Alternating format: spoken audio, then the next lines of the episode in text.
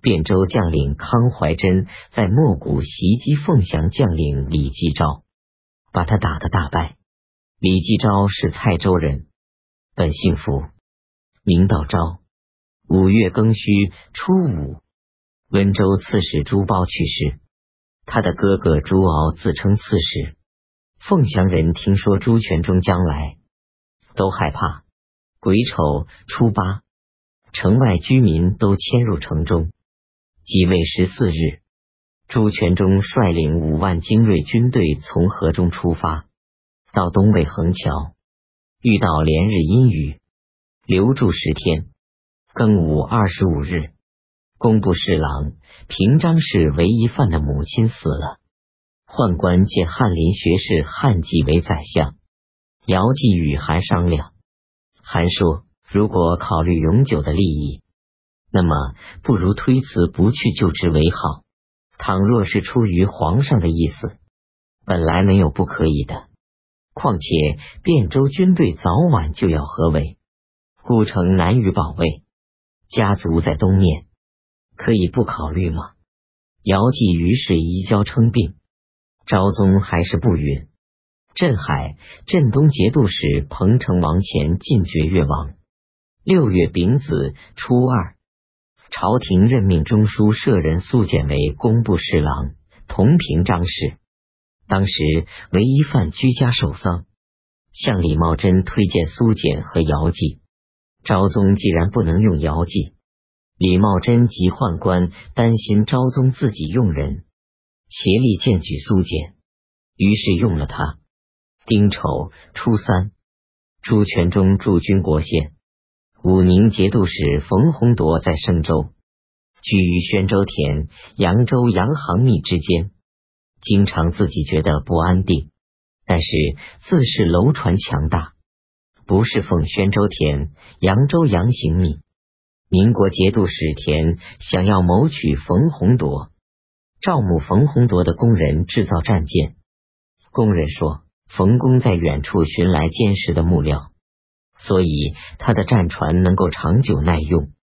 现在这里没有这些木料。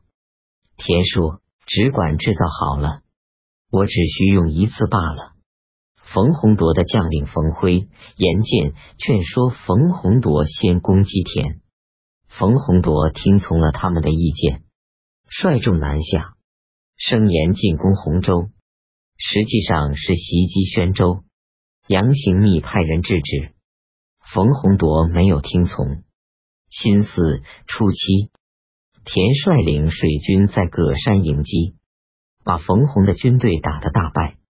甲申初十，李茂贞亲自统帅大军从凤翔出发，在国县以北与朱全忠的军队激战，被打得大败而回，一万余人死去。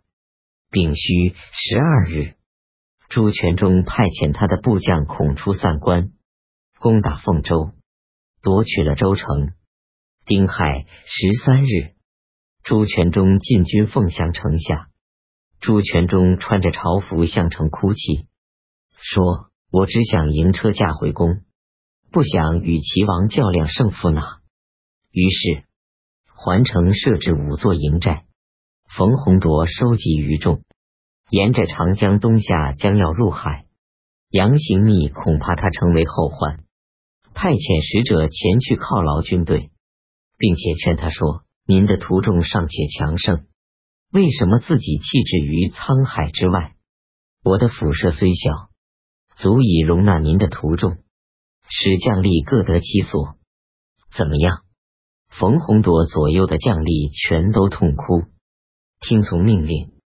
冯洪铎到达东塘，杨行密亲自乘轻便小船迎接他，跟随的十几个人穿着长服，不带兵器，登上冯洪铎的船，慰问小玉，全军感动欢悦，以冯洪铎署理淮南节度副使，食宿供给非常优厚。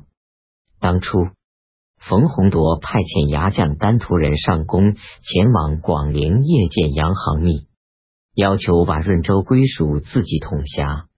杨行密没有允怀，上宫大声说：“您不听从，只怕敌不过楼船罢了。”到这时候，杨行密对上宫说：“还记得所求润州时说的话吗？”上宫道歉说：“将立各位旗主，只恨没有成功罢了。”杨行密大笑说你侍奉我能如同侍奉冯公一样。就没有忧虑了。